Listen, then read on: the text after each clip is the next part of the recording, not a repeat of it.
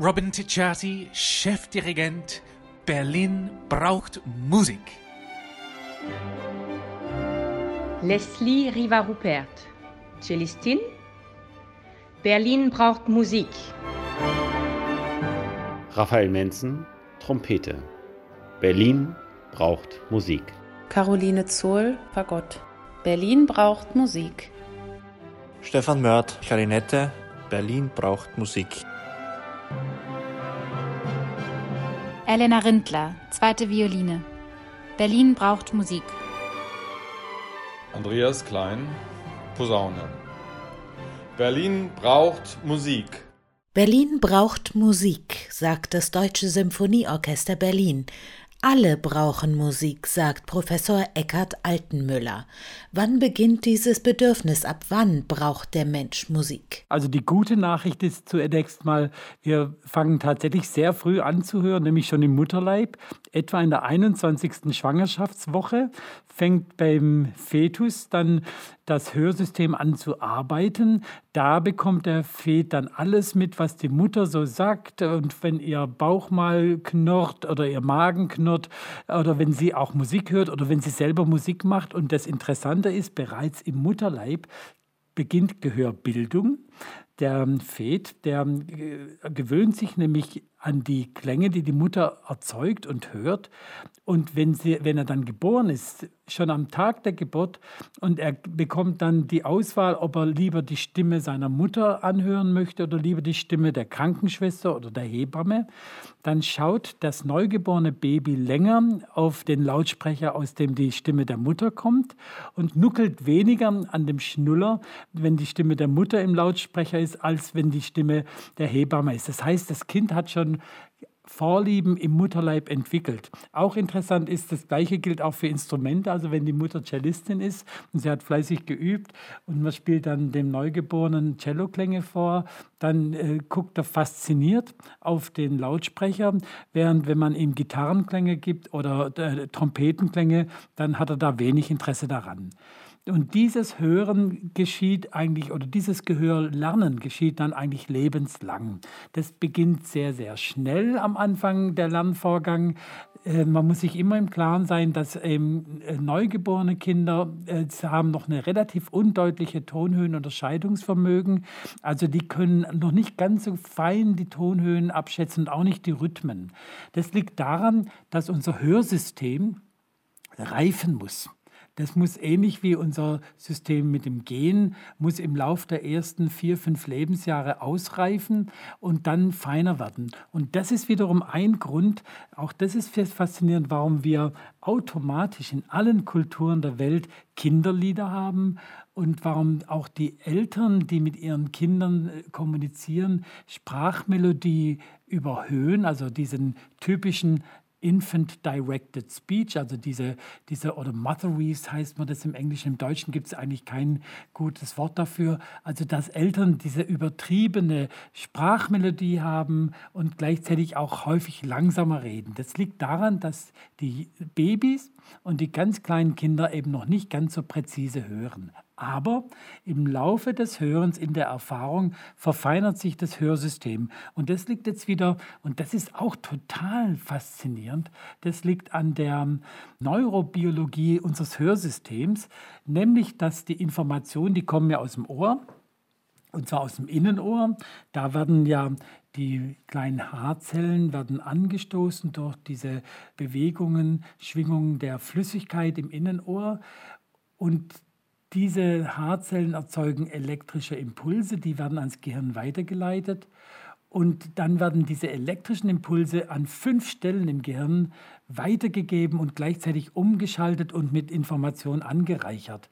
Und diese Umschaltstationen, die sind die Stationen, wo dann auch Lernvorgänge stattfinden. Zum Beispiel wird das Baby schon nach wenigen Tagen die Verbindung der Lippenbewegung der Mutter mit den Klängen, die die Mutter erzeugt, im Gehirn verbinden können. Das geschieht dann in einer Hirnregion, die nennt man die obere Olive. Das sind also ganz kleine Nervenzellzentren im Bereich des Hirnstammes und des Mittelhirns, wo dann also solche Umschaltvorgänge und solche, ja, wie soll man sagen, Verfeinerung des Hörens schon stattfinden. Und dann geht es weiter, dass dann zum Beispiel im Thalamus, in einer Region, die im Zwischenhirn liegt, da wird dann entschieden, ob der gehörte Inhalt, was die Mutter jetzt gerade mit dem Baby gemacht hat, ob das weitergegeben wird überhaupt an die Großhirnrinde.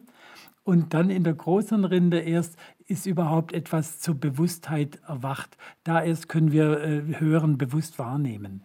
Diese ganzen Umschaltstationen, die sind lebenslang einer Neuorganisation unterworfen. Das heißt, die werden immer weiter verfeinert, immer weiter äh, effizienter gemacht, sodass wir eigentlich lebenslang unser Gehör verfeinern, abhängig von der Erfahrung, die wir mit dem Hören machen. Jetzt kommt mein Herzensthema, die Musikvermittlung, das Animieren dazu, selbst Musik zu machen oder aktiv auf bestimmte Klänge oder Rhythmen zu achten. Beim Fetus und dann beim Neugeborenen ist der Weg für das Musiklernen geebnet. Man kann aber die Autobahn ausbauen, wenn man so will, indem man sagt, hör mal hier genauer hin. Man kann die Gewohnheit trainieren, indem man schon mit kleinen Kindern gemeinsam hört. Das ist genau richtig. Man kann die Hörgewohnheiten der Kinder ganz früh schon anregen. Und es ist auch empfehlenswert, dass man Kindern mit vielen Hörobjekten eigentlich äh, stimuliert, weil Kinder natürlich enorm interessiert daran sind. Denn Hören ist uns einprogrammiert als extrem wichtiger Sinn. Hören ist ja die Grundlage unserer Kommunikationsfähigkeit. Und das ist eben bei uns sehr stark im Belohnungssystem auch verankert. Das heißt, ein Säugling und ein Kleinkind, was lernt zu hören, empfindet es auch als eine Art wohltuendes Erlebnis. Also das ist so diese, diese Befriedigung der Neugierde. Und deswegen sind eben auch Kinder sehr fasziniert von Klängen und das wird ja auch in Kinderspielzeug und so weiter rasseln, nur so ein Beispiel oder auch Spieluhren, da wird es ja auch ganz klar deutlich, dass das Kinder extrem interessant finden. Und ähm, dann passiert auch noch was ganz Interessantes, wenn wir dann anfangen mit der Früherziehung, musikalische Früherziehung. Das kann man je nach Reifezustand eines Kindes im Alter zwischen drei, vier Jahren schon beginnen. Da wird dann eben das Hören nicht nur verfeinert, sondern es wird auch noch verbunden mit Bewegen. Das ist ja ein ganz entscheidender Teil. Das Hören und Bewegen bei uns Menschen ja eigentlich ein zusammengehörendes Phänomen ist. Was immer ich selber tue, ich erzeuge damit ja einen Klang, zumindest wenn ich im, in einem mit, mit Luft gefüllten äh, Medium bin und nicht irgendwie im, im, Weltraum bin. Und diese, diese Verbindung, dass äh, was ich tue mit Klang verbunden wird, das ist für einen Säugling und für ein Kleinkind eine großartige Erfahrung. Das ist nämlich die Selbstwirksamkeitserfahrung. Das wollen die Kinder. Deswegen klatschen sie auf Gegenstände oder deswegen äh, werfen sie klackernde Förmchen im, im Raum herum. Und das wird dann also auch zu einer Verfeinerung des Hörens führen, dass ich die Gegenstände immer mehr unterscheiden kann. Und dann kommt jetzt was Zweites, was ich auch faszinierend finde, was man auch erst seit etwa 10, 15 Jahren weiß. Unser Ohr ist kein Mikrofon, sondern das Gehirn steuert das Innenohr an. Und wenn das Kind gelernt hat, jetzt kommt es darauf an, dass ich genau höre, wie die Blockflötenklänge meiner Blockflötenlehrerin sind dann wird das Gehirn des Kindes über eine sogenannte absteigende Hörbahn, eine Hörbahn, die von der Großhirnrinde bis ins Innenohr geht, wird das Gehirn des Kindes die Haarzellen, die Sinneszellen feiner, empfindlicher einstellen, justieren, sensibilisieren, die für die Klänge der Blockflöte meiner Lehrerin zuständig sind. Und das führt eben dann tatsächlich dazu, dass die geübten Kinder äh, schon relativ früh zum Beispiel Instrumente gut heraushören können. Also in einem kleinen Ensemble können sie dann sagen, ja, das ist die Altblockflöte und das ist die Tenorblockflöte. Und dann wir später als Erwachsene, wir können ohne Schwierigkeiten, wenn wir geübt sind, in einem Orchesterklang einer Malersymphonie das Piccolo raushören und wir können aber auch das Fagott raushören und so weiter. Und das geschieht tatsächlich durch die absteigende Hörbahn, indem mein Gehirn meinen Innenohren den Befehl gibt, jetzt stell mal die Sinneshärchen empfindlicher, die fürs Fagott zum Beispiel zuständig sind. Gibt es da auch ein zu viel? Also ein zweijähriges Kind und die Goldberg-Variationen, das würde nicht zusammengehen. Ja, da haben wir als Eltern ja eigentlich eine gute Intuition. Wir machen ja in unserer kindlichen Entwicklung eigentlich die Musikgeschichte im Zeitraffer mit durch. Es ist tatsächlich so, die Goldberg-Variationen, die sind sehr kompliziert. Die sind übrigens auch oft in manchen sind sehr, sehr schnell und die überfordern den Wahrnehmungsapparat von einem kleinen Kind. Und es ist tatsächlich so, dass wir nicht umsonst eben Kinderlieder haben, die sind langsam, einfach, haben relativ große Tonunterschiede, also äh, relativ große, klare Intervalle dann dabei und sind auch repetitiv. Die sind ganz klar eigentlich das Gehörsystem übende äh, kulturelle Eigenschaften, Kinderlieder. Und äh, dann so im Alter von etwa acht, neun Jahren werden die ja dann zunehmend komplizierter, also was Kinder auch für Vorlieben entwickeln. Dann kommen auch dann über die Peer-Gruppe, also die äh, Klassenkameradinnen und Klassenkameraden, kommen dann äh, neue Anregungen aber auch ein neunjähriges Kind wird noch wenig Genuss dabei haben, eine Malersinfonie zu hören oder einen komplexen äh, äh, Chanson oder so etwas. Sondern dazu braucht es dann eben Ausdifferenzierung und Fähigkeit, die Informationen wirklich unterscheiden. Und das geschieht dann bei der sinfonischen Musik, das können Sie sich vielleicht auch selber so erinnern. Also ich kann mich sehr gut daran erinnern, dass ich mit zwölf Jahren war ich ein großer Mozart-Fan und dann so den Brahms habe ich so entdeckt, so mit 14. Das weiß ich noch ganz genau, weil ich nämlich zur Konfirmation eine Schallplatte mit dem zweiten Klavierkonzert von Brahms bekommen habe, von unserer Hausärztin. Und ich habe die damals, da war ich 14, gehört und ich konnte damit gar nichts anfangen. Und dann so ein Jahr später war das eines meiner Lieblingsstücke. Und dann kommt natürlich die Ausdifferenzierung, dass ich dann den Wahrnehmungshaushalt so ausdifferenziere, dass ich auch eine Malersinfonie oder ein Boulez-Stück plötzlich dann die Strukturen erkennen kann und die Kraft und die Kreativität dahinter erkennen kann. Das heißt aber nicht, dass man nicht auch kleinere Kinder mal mit in ein Konzert nehmen kann. Es gibt ja tolle Musikvermittlungsprojekte, bei denen junge Zuhörer eingeladen werden, ganz nah an die Quelle des Klangs heranzukommen, an den Musizierenden, der vielleicht auch das Instrument mal ausprobieren lässt. Oder das Kind darf in ein Instrument blasen oder eine Saite streichen und der Profimusiker macht den Rest. Plötzlich entsteht ein ganz besonders schöner Ton, das wird das Kind sicher nicht vergessen. Es gibt also beim Musizieren nicht ein zu früh, sondern vielleicht höchstens einen dem Kind nicht angemessenen Zugang. So ist es. Also die ganzen Education-Programme, die großartig sind, die äh, arbeiten ja gerade mit diesen kindangemessenen Zugängen. Und dazu gehört natürlich, Kinder wollen was selber machen. Das ist der erste Punkt. Zweitens, sie wollen das mit Menschen verbinden. Deswegen sind sie dann eben besonders begeistert, wenn sie dann die Musikerinnen und Musiker auch persönlich dann sehen und dann in deren Instrumente auch mit denen Klang erzeugen können.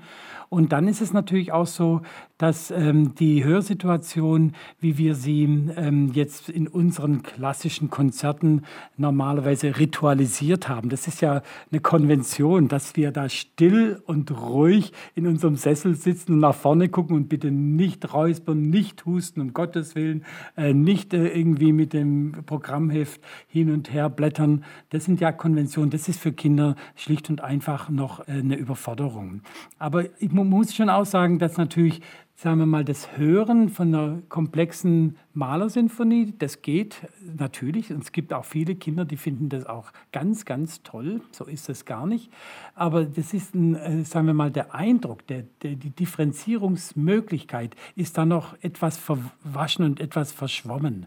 Und das ist etwas, was äh, im Übrigen auch musikalische Laien, die zum ersten Mal mit komplizierterer Musik zu tun haben, auch die können eigentlich die Strukturen in einer, sagen wir, komplexen Malersinfonie nicht erkennen, sondern die haben so ein verwaschenes Wohlbefinden. Das gibt es auch bei Kindern. Aber irgendwann wird das natürlich dann durch Übung in eine Ausdifferenzierung, dann können sie die Strukturen erkennen. Und das Interessante ist dabei auch, dass im Prozess des Hörens unser Gehirn ja permanent lernt. Also das Thema der Malersinfonie wird gespielt und kommt dann irgendwie nach 80 Takten wieder. Dann kommt es äh, variiert in der Durchführung, dann kommt es äh, in der Reprise wieder. Ähm, dieses Lernen ist eigentlich in der Neurobiologie ein klassisches ähm, Überführen von Unsicherheit in Sicherheit. Hören in Echtzeit ist Überführung von Unsicherheit in Sicherheit für unser Wahrnehmungssystem.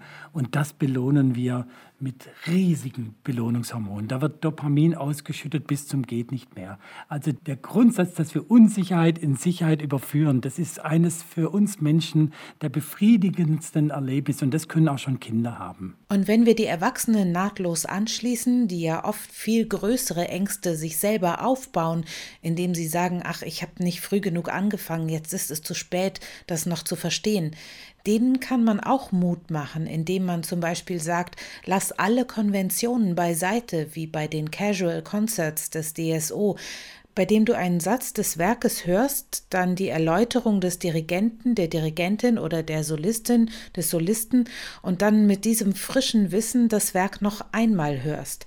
Das ist auch für Erwachsene sehr befriedigend. Das ist ein ganz großartiger Lernerfolg und es sind Programme, die sind auch enorm nachgefragt. Wir haben hier in Hannover ja diese äh, große Studie jetzt im Moment am Laufen, Besser altern mit Musik heißt die. Und da ist eine Gruppe, erhält Klavierunterricht, das ist wunderbar. Und eine andere Gruppe, die hören nur Musik. Und die sind begeistert dabei. Und dann hören sie Renaissance-Musik und wir haben dann unsere Masterstudierende, die geben den Zugang dazu, die geben Hintergrundinformationen, auch Strukturinformationen. Dann geht es so, dass dann einer der sind in Kleingruppen von jeweils fünf äh, Seniorinnen und Senioren. Einer bringt dann seine Lieblings-CD mit und dann wird das gehört und dann wird darüber gesprochen und genau da passiert dieser Prozess des Überführens von ja was Fremden, was ich nicht kenne. Das kann dann Renaissance-Musik sein, das kann aber auch äh, Berio Sequenza sein oder das kann auch äh, Musik aus äh, Zentralafrika sein dieses Überführen in Sicherheit dann wird von den Erwachsenen extrem, extrem gewertschätzt. Und sie haben, also ich habe derartig rührende Kommentare und Dankesbriefe bekommen, dass wir dieses Programm hier anbieten. Eine Initiative des Deutschen Symphonieorchesters ist der Symphonic Mob, inzwischen schon mit ganz vielen Orchestern und in vielen Städten kopiert bei dem es um das gemeinsame Musizieren geht. Selbst wenn ich auf meinem Instrument nur drei Töne spielen kann und vielleicht die ganz einfache Fassung mit den Stichnoten einübe, aber das Konzerterlebnis mit über tausend Musizierenden, das ist etwas Unvergessliches. Wo ist jetzt der Zusammenhang zwischen dem nur Hören, dem erklärt bekommen und dann hören und dem selbst mitgemacht haben? Das, äh, das Selbstmitmachen ist eben auch nochmal dann ein viel größerer Selbstwirksamkeitsbeweis. Es zeigt, ich kann mich hörbar machen, ich werde wahrgenommen, die anderen müssen mich wahrnehmen. Das lieben wir. Dazu kommt auch etwas, was wir auch lieben. Wir lieben es, wenn wir etwas können. Wir mögen es, wenn wir unseren Körper beherrschen. Wir sind begeistert, wenn unsere äh, Finger sich richtig wechseln. Und auch wenn es auf einem, sagen wir mal, amateurhaften Niveau ist. Das ist genauso wertvoll und genauso wichtig, ob ich jetzt Tschaikowski-Klavierkonzert spielen kann als Pianist oder ob ich jetzt tatsächlich ein einfaches Bach-Präludium oder etwas äh, spielen kann. Wir mögen das alles. Also diese Art von Selbstwirksamkeit und gleichzeitig auch die Selbstvergewisserung, dass wir unseren Körper beherrschen. Und dann kommt noch dazu dieses Gemeinschaftserleben, dass wir in den Klang einbaden, dass wir nicht allein sind. Das ist ja das, was wir wollen. Wir wollen ja mit anderen Menschen zusammen sein. Wir wollen ja, wir sind ja so programmiert als soziale Lebewesen, die nur mit anderen Menschen leben. Deswegen ist ja auch diese, dieser Lockdown und diese Vereinzelung so unglaublich schwierig für uns alle, emotional auch so schwierig. Und das wird natürlich in solchen tollen Orchestermob total gut bedient und es ist eine großartige Möglichkeit, Menschen an die Musik heranzuführen und ihnen auch ein Glücksgefühl zu geben. Berlin braucht Musik. Berlin braucht Musik. Berlin braucht Berlin Musik. braucht Berlin Musik. braucht Berlin Musik. braucht Musik. Berlin braucht Musik.